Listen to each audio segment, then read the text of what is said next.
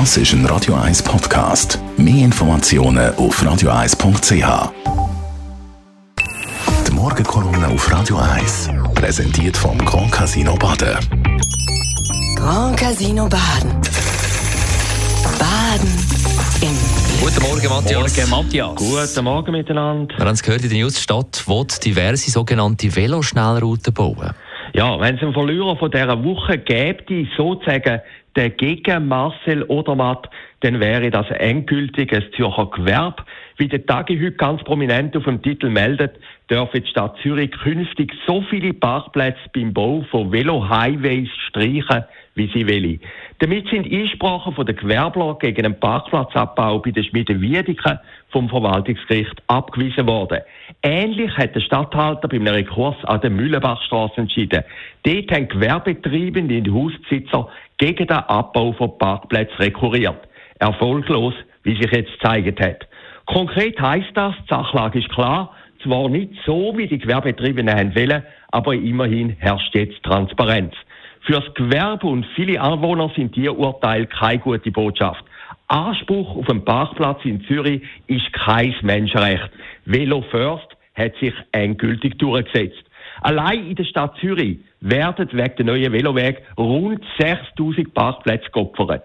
6000 ist nicht wenig. So werden beispielsweise in Höng 219 von 253 Parkplätzen laut dem Tagesanzeiger der stadträtlichen Visionen geopfert. In anderen Quartieren ist es ähnlich. Für Gewerbler, die auf Parkplätze angewiesen sind, ist wohl das Hauptproblem, dass niemand im Stadthaus Verständnis für ihre Anliegen hat. Höchstens noch die beiden bürgerlichen Vertreter, aber die gehen im Diversity-Klima unter. Toleranz ja, ist die Devise bei der rot-grünen Stadtregierung, aber nur gegenüber Gleichgesinnten. So zeigt die zuständige Stadträtin Brander kein Verständnis für die Anliegen der Rekurrenten gegen den Parkplatzabbau. Sie hoffen jetzt, dass die beiden Urteile einen beschleunigenden Effekt auf die Umsetzung der Velo-Vorzugsroute heben, hat sie gegenüber dem Tagesanzeiger gemeint. Nulltoleranz gegenüber dem Gewerbe als Leitmotiv, Genderstern statt Mercedes-Stern in der Innenstadt. Früher war es noch anders gewesen. Da hat während 25 Jahren der sogenannte Parkplatzkompromiss initiiert von der SP-Ikone Bruno Kammerer existiert. Der hat gesagt, dass jeder Parkplatz, wo oberirdisch eingespart wird, unterirdisch weiter existieren muss.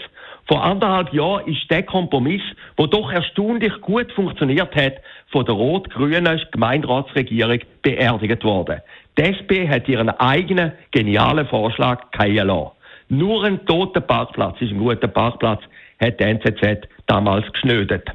Ähnliches Unverständnis für die Unzufriedenheit der Gewerbler hat es nach einem Saubannerzug vom vergangenen Samstag Polizeichefin Rickard gezeigt. Weder sie noch die Stadtpräsidentin Corinne Mauch sind von ihrem hohen Velo abgestiegen und haben sich bei den malträtierten Gewerbetreibenden, wo die Läden verschmiert oder gar zerstört worden sind, für Fehleinschätzungen von der Polizei entschuldigt. Für die Gewerbetreibenden ist es ein schwacher Trost, dass, abgesehen vom letzten Samstag, die Zürcher Polizei sonst immer sehr schnell vor Ort ist, beim Parkbussen verteilen. Die Morgenkolumne auf Radio 1. Kolumne von Matthias Ackeret, dem persönlichen Verleger und Chefredakteur, heute Abend wieder zu hören in der Sendung zusammen mit dem Mark Jäcki nach der 6 News.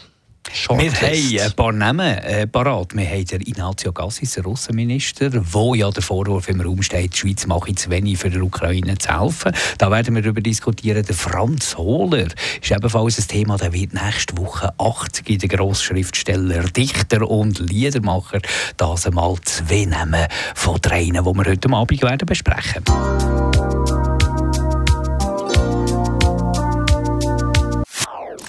Das ist ein Radio 1 Podcast. Mehr Informationen auf radio1.ch.